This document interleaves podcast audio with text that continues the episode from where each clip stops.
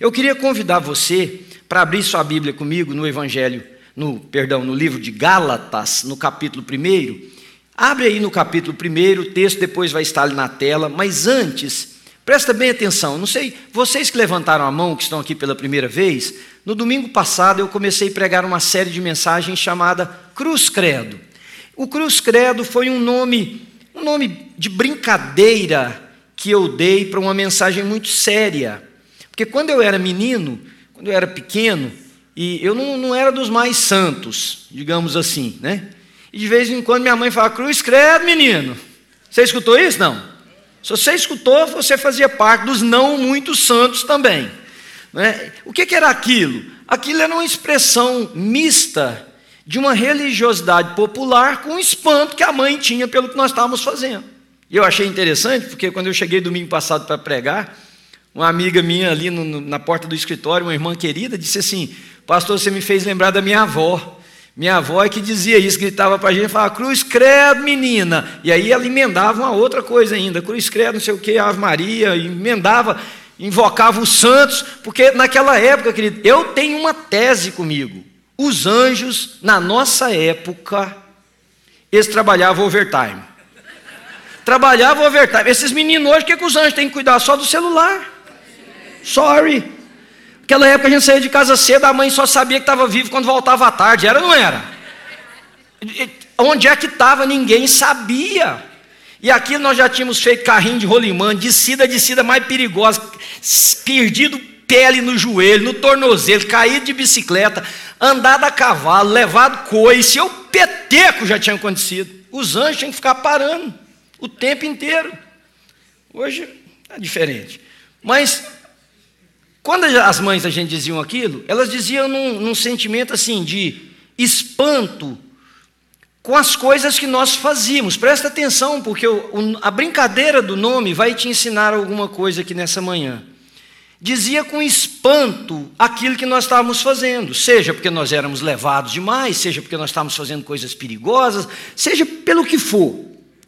O texto de Gálatas que nós vamos ler agora mesmo é uma expressão de espanto de espanto não de uma mãe, nem de um pai biológico, mas o espanto de um pai espiritual, porque Paulo passou pela região da Galácia, implantou aquela igreja, escreveu depois para aqueles irmãos para ajudá-los a entender o Evangelho. Gálatas é uma carta extremamente é, corretiva, de dar direção, mas ele usa uma expressão no texto que nós vamos ler, Veja aí o versículo 6 do capítulo 1. Vai estar aqui na tela para vocês também. Admiro-me. É uma expressão de espanto. Paulo está dizendo o seguinte, gente, eu estou embasbacado.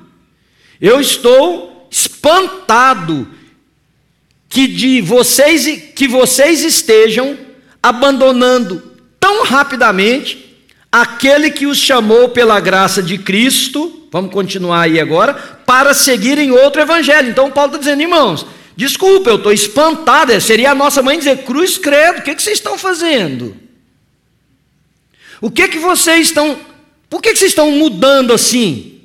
Paulo está dizendo, eu estou espantado com a rapidez que vocês mudaram do Evangelho de Jesus Cristo para um outro evangelho. E ele continua dizendo no versículo 7 que na realidade não é o evangelho, porque isso é uma coisa muito perigosa.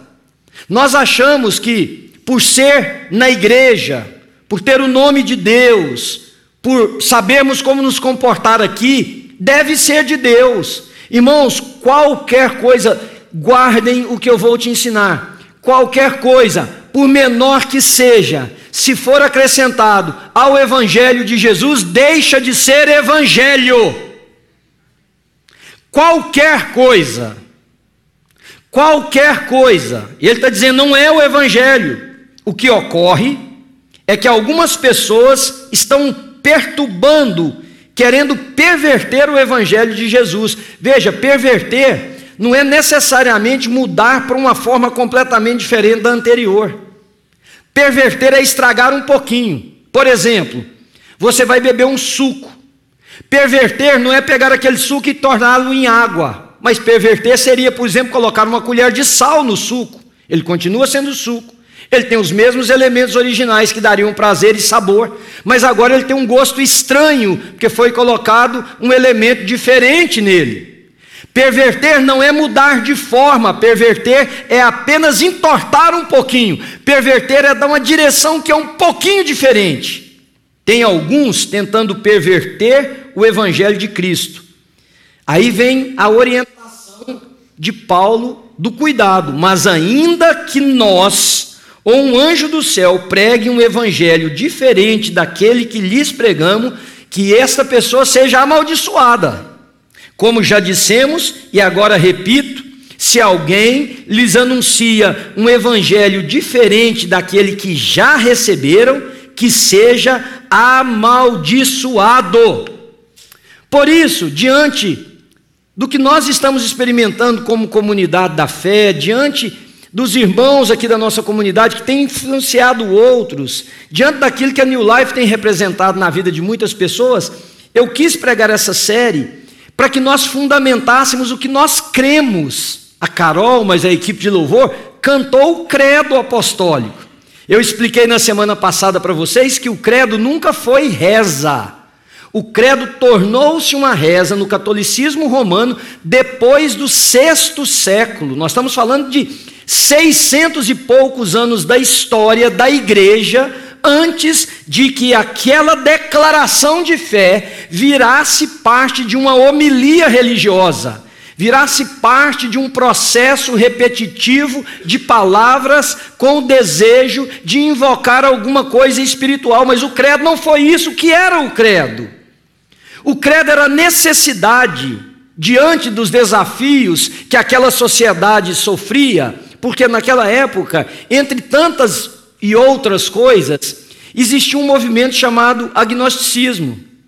E o gnosticismo pregava algumas coisas muito parecidas com o evangelho, mas que pervertiam o evangelho completamente, assim como nós temos hoje. Eu leio todas as manhãs, eu tento ler quatro jornais de diferentes lugares do mundo. E essa semana, ao ler um desses jornais, eu tive uma, mais uma surpresa hiper desagradável com relação à igreja. Uma pessoa, num determinado país, começou uma igreja, essa igreja se transformou numa seita, e agora descobriram que esse líder, juntamente com as pessoas da igreja, abusaram sexualmente 200 crianças que eles têm até agora. Relato. 200. As leis do país tiveram que interferir, as pessoas estavam vivendo numa, num domínio espiritual, financeiro, é, psicológico, a tal nível que era uma doença coletiva. Mas qual é o nome que se dá a isso? Igreja. Vocês entendem o que eu estou dizendo? Então, há um momento, irmãos, que a gente precisa dizer: não é isso que nós cremos. Não é isso que nós entendemos ser o Evangelho do nosso Senhor Jesus Cristo. E foi isso que aconteceu lá atrás não existiam os cultos, não tinha a Bíblia, para a gente dizer, leia, está aí, está nas suas mãos, leia a Bíblia. Isso aí está errado, não tinha. Então o que os irmãos fizeram? Tradução, ou perdão, tradição oral. Ensinava-se um para o outro, escuta, o que cremos é isso. E aí eu quero pedir o pessoal, se possível, colocar ali na tela para nós o credo apostólico, para vocês, o mesmo nós usamos a semana passada para vocês poderem ver. Olha, que, que nós cremos? Os irmãos ensinavam um para o outro. Você vai andar por aí, você vai se reunir com os outros. O que você crê é isso aqui, olha. Creio em Deus Pai, Todo-Poderoso, Criador dos céus e da terra. Deus, o único Deus que criou tudo. Amém, queridos? Declaração de fé. Segundo, creio em Jesus Cristo, seu unigênito ou único filho, que se tornou o nosso nosso Senhor. Como é que Jesus veio ao mundo? Ele nasceu por obra do Espírito Santo, ele foi concebido, perdão, por obra do Espírito Santo, nasceu de uma virgem chamada a nossa declaração de fé está lá na Bíblia. Olha, esse Senhor foi concebido por obra do Espírito Santo. José não foi pai biológico de Jesus, José foi pai adotivo de Jesus. Maria ficou grávida pelo poder do Espírito Santo. O nosso Senhor padeceu ele foi, naquele período final da sua vida, era governador Pôncio Pilatos. Ele foi crucificado, morto, sepultado, mas ele ressuscitou. Amém, queridos? Nossa declaração de fé. No terceiro dia, como ele disse, ele ressuscitou. E ele subiu aos céus, está sentado à direita de Deus Pai, de onde um dia ele vai voltar para julgar vivos e mortos. Amém, querido? Aleluia! Essa é a nossa declaração de fé. O Senhor Jesus voltará. Mas aí a terceira parte do credo diz: Eu creio no Espírito Santo, porque Deus Pai, Filho e o Espírito Santo, a trindade que eu ensinei a semana passada. Aí veio o problema, porque o credo falava: creio na Santa Igreja Católica. Aí os irmãos evangélicos pensaram: se é na Igreja Católica, não é nós. E se não é nós, o que, é que nós fazemos com que não é nós? Nós elimina. É ou não é? Não, gente, mas aí mudaram para universal, ficou pior. Ficou pior, creio na Santa Igreja Universal. Essa palavra universal aqui, ou católica, isso, essa palavra aqui, universal católica, não tem nada a ver com as duas coisas que vocês estão pensando. Não tem nada a ver nem com essa igreja universal que você vê aí fora e nem com a igreja católica romana. Quer dizer geral. Deixa eu explicar uma coisa para vocês. Isso aqui chama-se New Life Church. Isso aqui é uma igreja. Aqui dentro tem gente de Jesus e tem gente que não é de Jesus. Porque todo lugar é assim. Toda igreja. Toda igreja. Se você achar que todo mundo aqui é salvo, você está enganado. Eu queria que fosse. Não é. Nem nessa e nenhuma outra. Ora, então, em nível micro, nossa igreja está incompleta. Estão me acompanhando? Mas tem outros irmãos nossos em outros lugares Concordam comigo? Que nós não vemos, nós não sabemos, mas Deus conhece o número de todos esses irmãos, vindo de todos os lugares da terra, formam uma igreja, que é a igreja universal.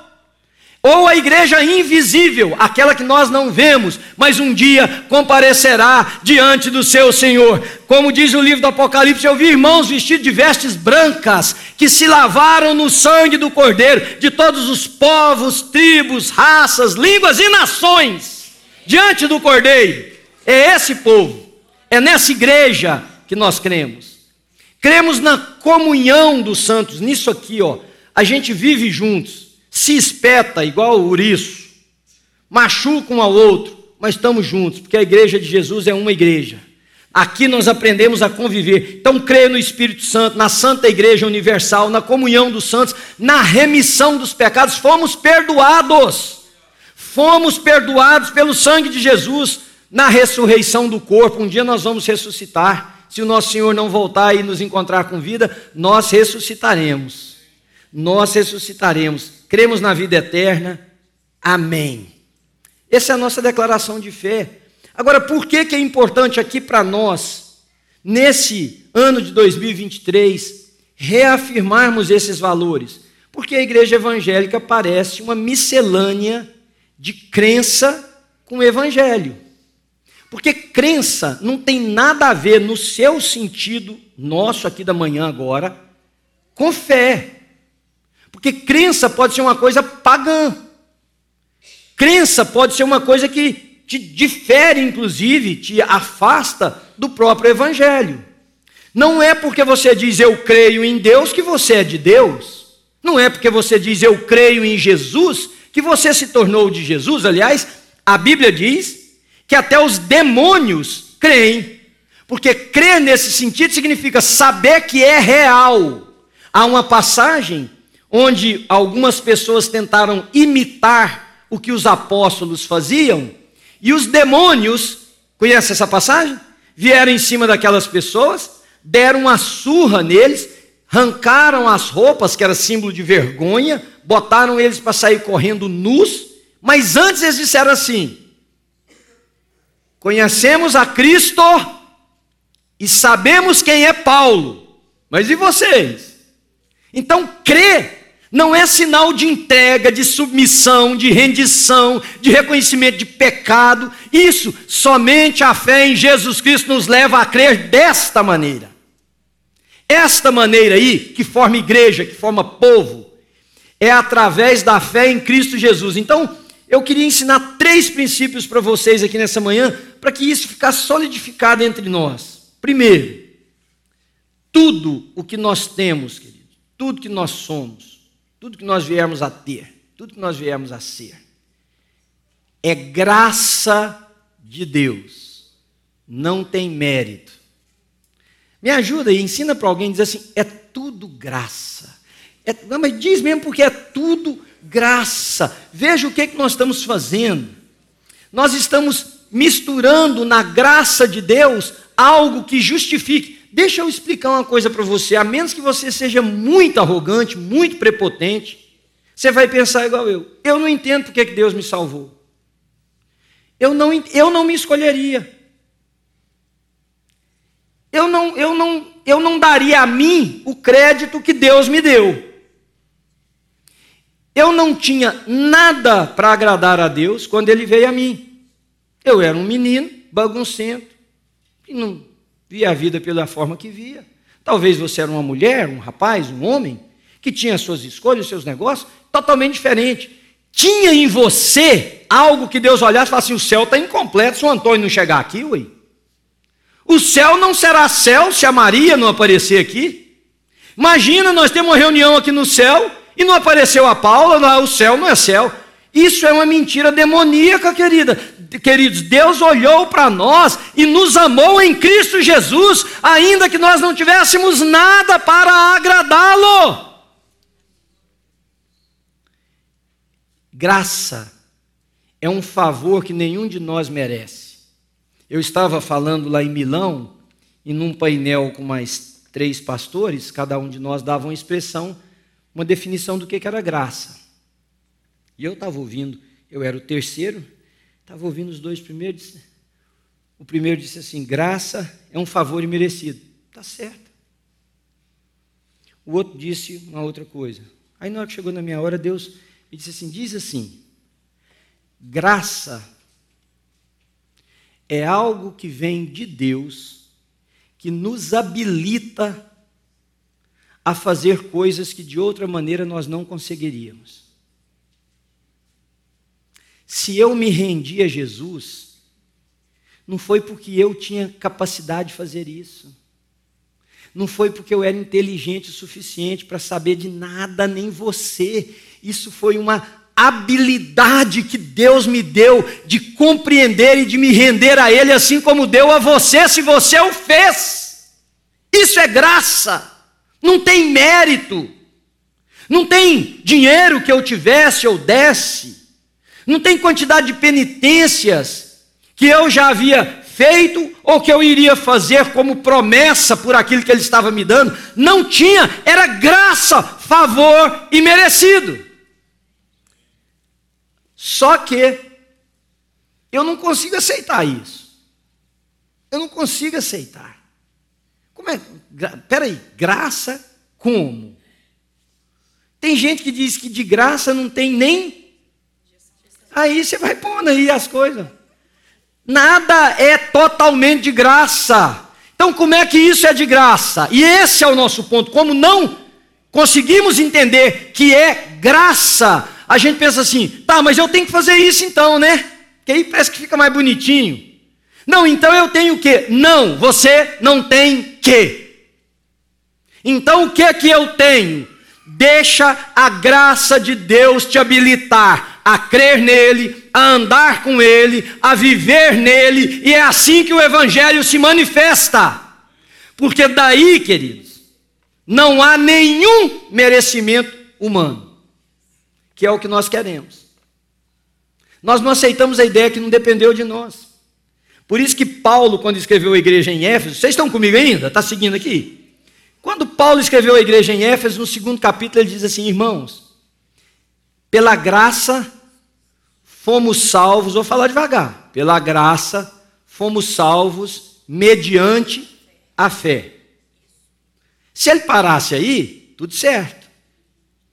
Mas Paulo sabendo quem nós somos, ele diz assim: e isto não vem de vós, não de obras, para que ninguém se glorie. Foi porque eu fiz. Ah, pastor, mas então as obras não têm valor? É lógico. Só que elas têm valor depois disso. Porque antes disso elas são tentativas inúteis e fúteis nossas de dar sentido à nossa existência para agradar a Deus. As obras, elas testemunham de uma vida onde Jesus botou a mão. Eu fui salvo, você foi salvo, para boas obras. Vira para alguém que está do seu lado e diz assim: você não faz nada por ninguém, e ainda fala que é cristão? Fala aí, porque tem um sei que não faz mesmo. Você não, você não levanta um dedo para nada. Não, não vem. Nada foi porque eu fiz nada. Foi porque Deus fez. Mas a hora que Deus fez, Ele me habilita agora usar o coração dele que pulsa em nós para abençoar os outros. Então tudo é graça. Você pensa assim: eu sou um homem ou mulher muito, muito santo. Eu, nossa, pecado comigo, ó, de lado. E, tá. Meu irmão, escuta aqui. Deixa de ser besta. Se Deus tirar a graça dele sobre nós, nós viramos pó. Pó. Eu não resisto nada, você não resiste nada. Que bobagem, você acha assim, eu sou fortão, eu vejo as coisas. Eu não sei como, uma pessoa um dia me disse assim, eu não sei como que uma pessoa cai assim? Falei, como? A Bíblia tem um versículo para você, para mim, para você, para todo mundo. Quem pensa, pensa, pensa está de pé, abre o olho, querido, porque senão você vai com o rosto em terra. Sabe por quê? Que, irmãos, nós só estamos de pé, nós só estamos corretos, nós só estamos andando porque a gente fala todo dia para Deus, Senhor, misericórdia de mim, me ajuda, põe a mão, me, quando eu for, porque eu vou, o Senhor puxa de lá para. Eu tenho umas orações muito particular minha com Deus, eu, não, eu nem me atrevo a dizer para você, para você não escandalizar, mas é assim: você diz, Senhor, mete uma rédea nesse animal e segura. É graça, é favor de Deus, não é porque nós somos nada, temos nada, somos melhores, somos mais bonitos, mais fortes, mais ricos, nada, é graça de Deus. E o dia que essa graça fugir de nós, acabou. Acabou. Bom, segundo conceito. Primeiro que é tudo pela graça, agora presta atenção. O Rick, e eu vou, sem mesmo ter falado com ele, só vou usar como exemplo aqui, o, Rick falou sobre generosidade, sobre dízimos e ofertas. Por que, que a maioria das pessoas contribuem? A maioria das pessoas contribui porque tem medo de praga de Deus. Tem um bando de gafanhoto por aí, já viram? Você dá seu dinheiro, porque senão vem os gafanhotos, migrador, devorador, destruidor. Com... Sabe o texto do Velho Testamento que eu estou falando? sabe nada. O outro não sabia que era Moisés que subiu no monte. O que, é que eu estou esperando aqui? Mas se procura, está aí na Bíblia. Medo. A gente dá disso, faz, vai que eu não. Ah, eu, eu vou ler a cabeça de vocês. Vocês ficam pensando assim, vai que eu não dou. E Deus me castiga. Eu estou lá para pegar um contrato de trabalho. E se por causa desse cinquentão que eu der aqui, ou não der, Deus me tira o contrato de trabalho. Deixa eu te explicar uma coisa. Não é, falei de dízimo, certo? Oferta. Mas vou falar de todas as outras coisas, no que diz respeito à vida cristã. Irmãos, eu tenho uma tese comigo. Só tem gente aqui dentro. Porque o que você achou que dava certo deu errado. Porque se tivesse dado certo, isso aqui estava vazio o seu certo deu errado, você precisa corrigir. Quem corrige? Quem tem mais força que você. Quem que é esse? Deus. Então eu vou para lá, pago uma penitência para ver se ele corrige minha vida. Que penitência que eu pago? Eu vou em culto, eu canto, eu oro, eu dou dinheiro, eu faço, eu cumpro, eu presta atenção nisso. Eu cumpro o currículo para ver se esse Deus que é poderoso resolve o que eu não dei conta de resolver. Eu não dei conta de resolver essa mulher, ver se Deus, eu vou fazer. O senhor muda essa mulher para mim, ou muda esse homem, ou muda esse menino, ou muda essa menina, ou muda essa igreja, ou muda, sei lá, meu trabalho, minhas finanças, minha saúde. Não me responda, não. É ou não é?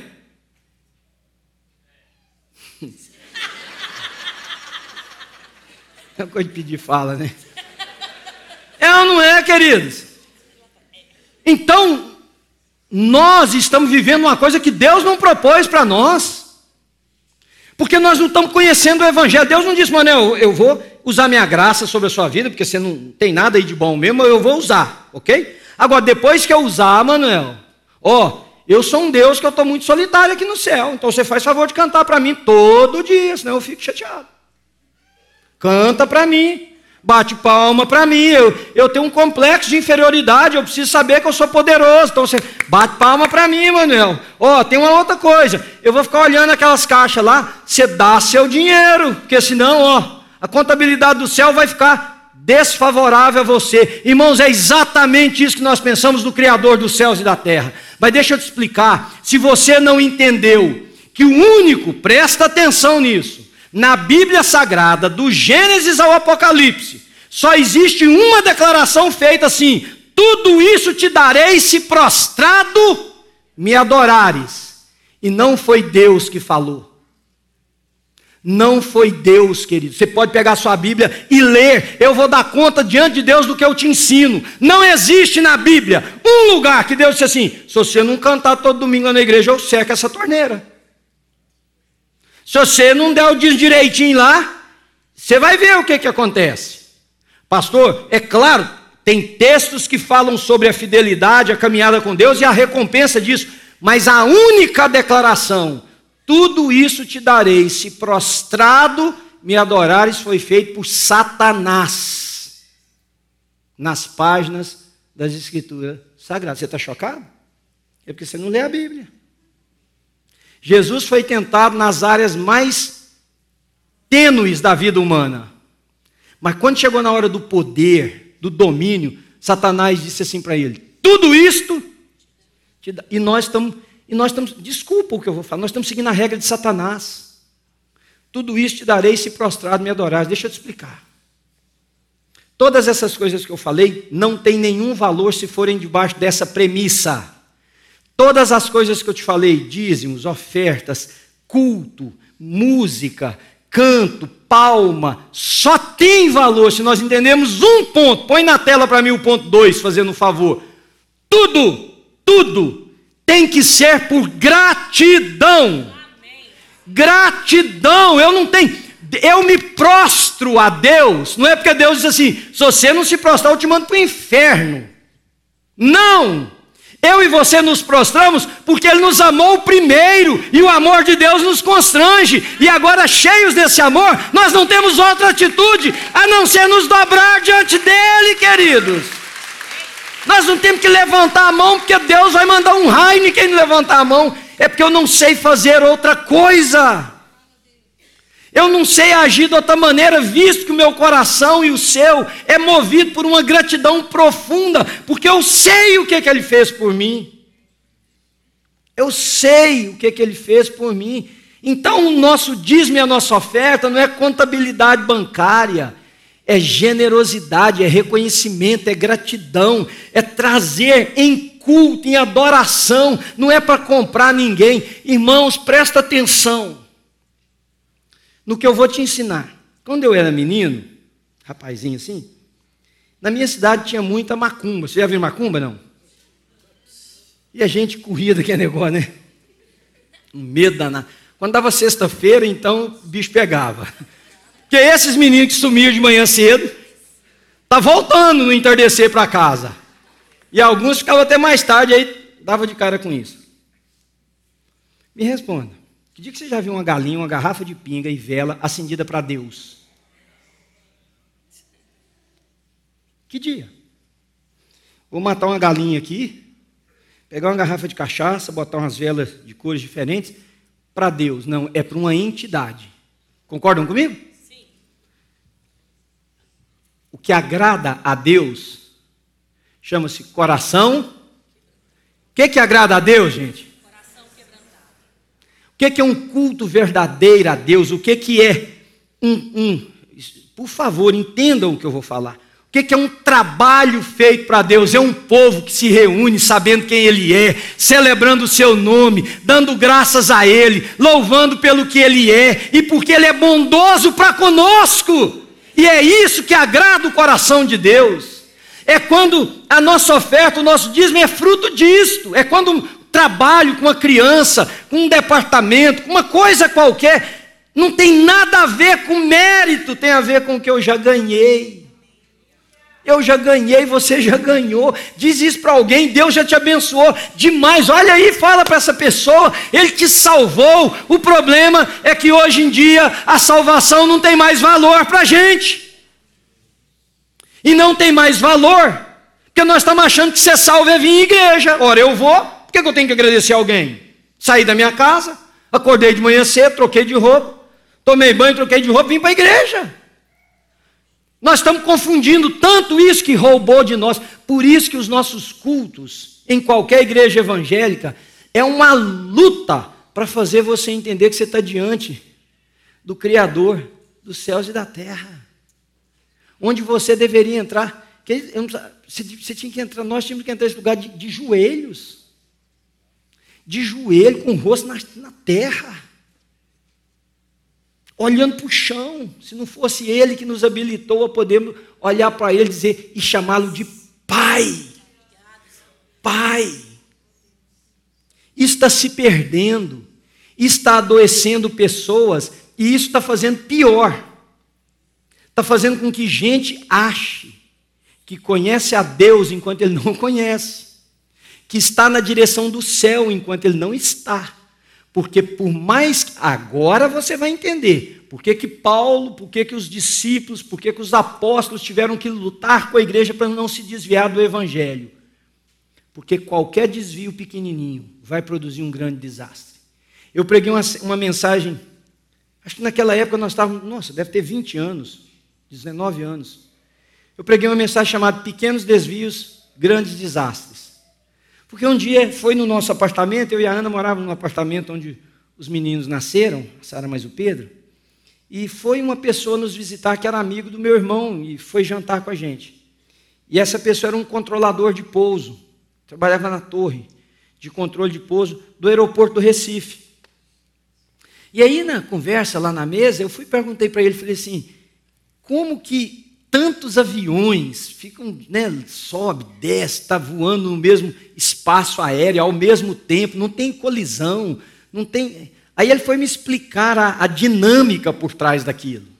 Um numa direção voa numa certa altura, o outro noutra direção, numa certa altura. Foi me explicando lá numa linguagem para uma pessoa leiga como eu poder entender. Mas teve uma hora que ele disse assim: Você sabe o que é mais é, importante para nós? E a torre de controle tem que ter absoluto cuidado nisso. Quando você diz para um avião decolar na pista tal, você dá uma coordenada para ele. Agora presta atenção no que, que ele me disse. Ele transformou em polegadas porque ele estava aqui nos Estados Unidos. Se eu der uma polegada de diferença quando o avião está na pista, quem sabe aí o que, que é uma polegada? Está aqui, ó, uma polegada em você. É isso aqui. Tem uns que tem um polegarzão, né? Uns tem um polegarzinho, mas é mais ou menos, uma polegada, isso aqui. Só para você ter ideia. Isso aqui, ó. Esse espaço.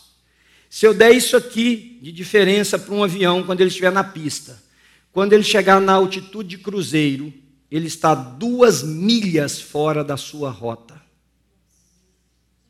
O que significa? Que ele vai ter uma colisão. Porque nós não imaginamos que o pequeno desvio aqui, ele vai crescendo na proporção que a distância aumenta do ponto de partida.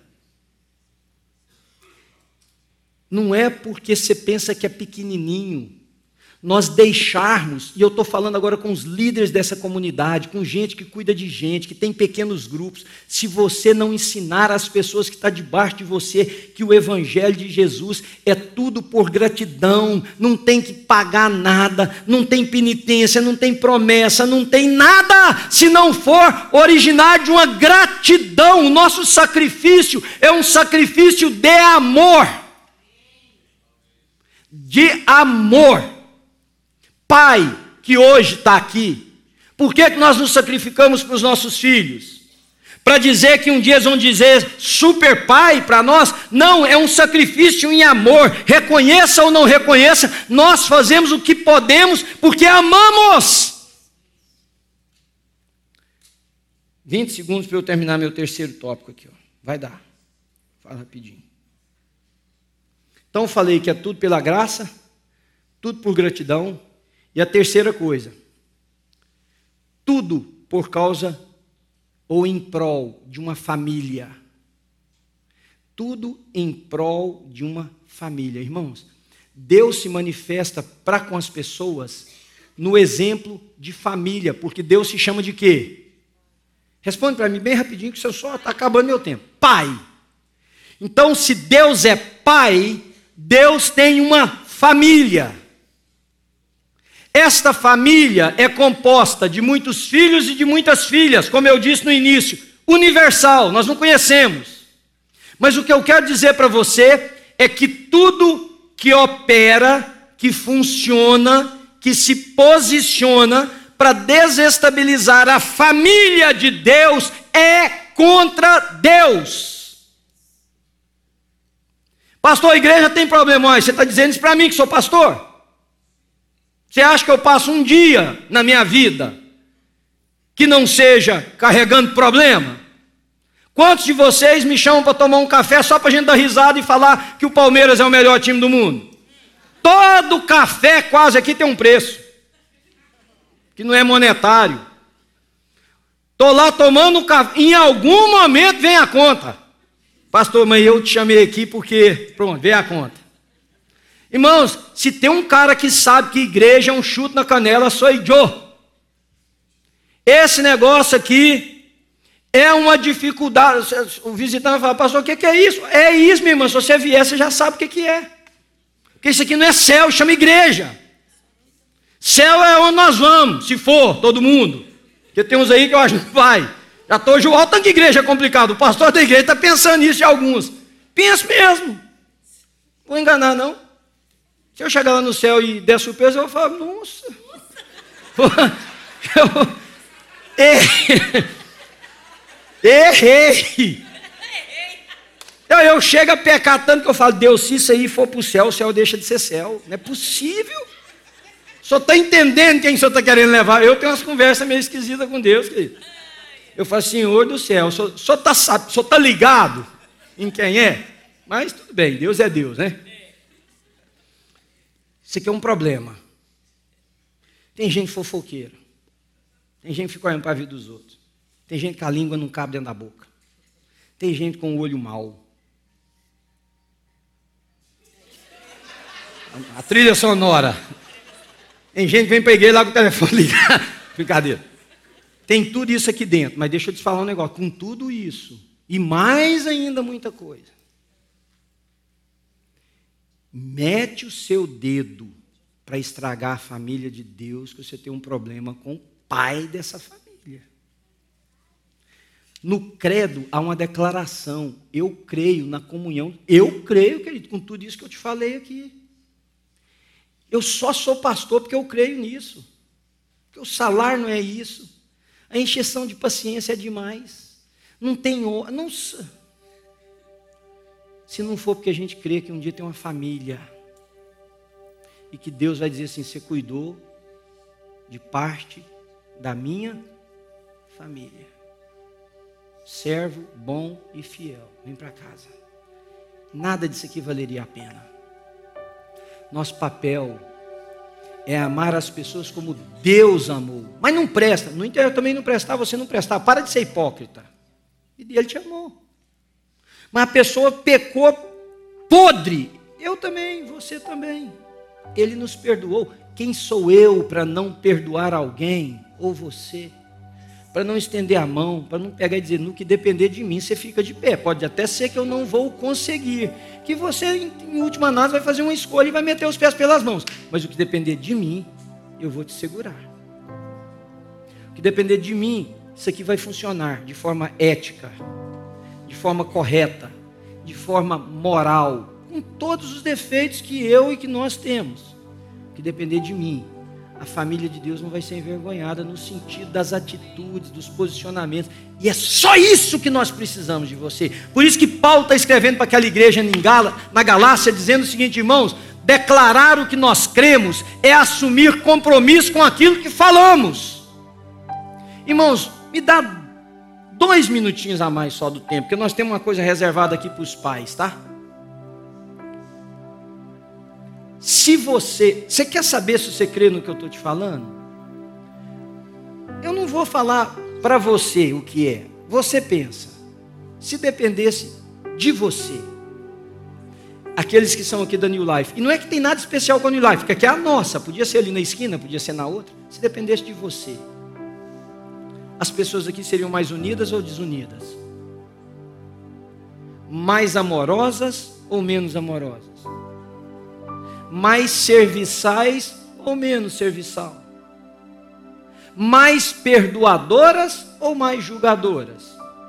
Se dependesse de você, só você, você é a cara de tudo aqui. Teria mais gente sendo atendido, mais pessoas sendo ajudadas, mais lares abertos para pregar o evangelho. Porque agora eu vou te falar uma coisa, como seu pastor não é chamando a atenção sua. Se a sua expressão de fé é culto de domingo que você vem, você está pagando promessa para ir para o céu, isso não tem nada a ver com o evangelho da Bíblia. Nada a ver, você me desculpa. Ah, mas é porque eu não tenho tempo para mais nada. Pois é, você não tem tempo para mais nada, mas você quer garantir sua vaga. Só que você está entendendo, você não entendeu nada. Que quando Jesus entra, a vaga, preocupados com ela, porque nós já entramos, tudo agora tem que encontrar tempo, porque isso aqui tomou prioridade. Irmãos, volta a declarar o que, que você crê. E volta a viver de acordo com o que você declara. Porque é só dessa maneira que nós vamos poder fincar uma estaca. Comunidade do reino é isso aqui, não New Life. Valores, vocês estão me entendendo? É princípio dos quais nós escolhemos como povo viver dessa maneira. Do contrário, um número enorme de vocês vai brincar de ser igreja. Só que o problema com essa brincadeira. Vocês lembram quando a gente era criança? os homens aí, ó, tinha uns que eram ruins demais de bola, não era? Aí o que, que ele fazia? Ele comprava uma bola. Vinha com ela debaixo do braço. Porque na hora de escolher, não ia escolher ele, né? ele está com a bola debaixo do braço, olhando assim para a turma. Se não escolher, a bola não vai, não tem jogo. Essa brincadeira aqui, ó. Tem uma hora que ela fica séria. Porque não, você não compra a bola para ser escolhido. E você não tiver no número dos filhos de Deus, meu irmão, minha irmã. Você está eternamente perdido e você não vai para o número dos filhos de Deus porque você deu mais dinheiro, menos dinheiro, fez o que for. Não. É o que, que você compreendeu do Evangelho. Vamos orar? Minha vontade é de falar muito mais, mas já acabou meu tempo. Senhor Jesus, graças te damos por tanta coisa boa nessa manhã. Nós te agradecemos porque o Senhor está permitindo essa equipe nossa chegar lá no Amazonas, Senhor. Protege, Senhor, esses meninos, essas meninas, pais, que estão no avião agora ou que já estão lá. Protege eles de todo mal, leve em segurança. Evita, Senhor, qualquer a, a mão ruim, pé que se apressa para fazer o mal, desvia deles pelo poder do teu braço. Cuida daquele barco. Nós oramos pelo capitão, por todas as pessoas que vão trabalhar naquele barco, que vão cuidar daquela da, da nossa família que está ali, dos nossos meninos, Senhor, dos pais, nós oramos por bênção e nós oramos por um derramar do Espírito enorme por onde eles passarem, um rastro de Deus por onde eles passarem. Obrigado pelo nosso tempo de celebração nessa manhã, Senhor. Pai, quanta gratidão a tudo que o Senhor tem feito, Senhor. Louvado seja o teu nome, Senhor. Não permita que os nossos lábios se fechem diante disso graças nós te damos. Obrigado pelo dia dos pais, obrigado por homens que, a despeito de tudo que poderiam escolher, se mantiveram fiéis aos seus filhos, Senhor, ao ensino deles, ao cuidado deles, que não têm terceirizado a vida dos seus filhos, que não têm vendido a vida dos seus filhos por um pouco mais de dinheiro, Senhor, que não têm entristecido essas crianças por um prazer próprio, mas são homens que abrem mão de desejos, Senhor, que voltam no caminho, que trabalham com honestidade, que se dedicam, Senhor, para aqueles pequeninos que o Senhor colocou no nosso caminho. Eu abençoo os nossos pais aqui, Senhor, em nome de Jesus. Irmãos queridos, nossa comunidade da fé, Senhor Jesus, eu peço que aquilo que eu falei aqui, o teu Espírito coloque no coração de alguém, Senhor. Coloque no coração de alguém aqui. Que a New Life cada dia mais seja transformada para a honra e para a glória do Senhor. Eu levanto as minhas mãos sobre a nossa comunidade, eu abençoo a nossa comunidade. Meus irmãos, minhas irmãs, que o Senhor nos abençoe e nos guarde. Que o Senhor faça resplandecer o seu rosto sobre nós e tenha misericórdia de nós. Que o Senhor sobre nós levante a sua face e nos dê a paz que excede todo o entendimento. Você diz amém? Deus te abençoe.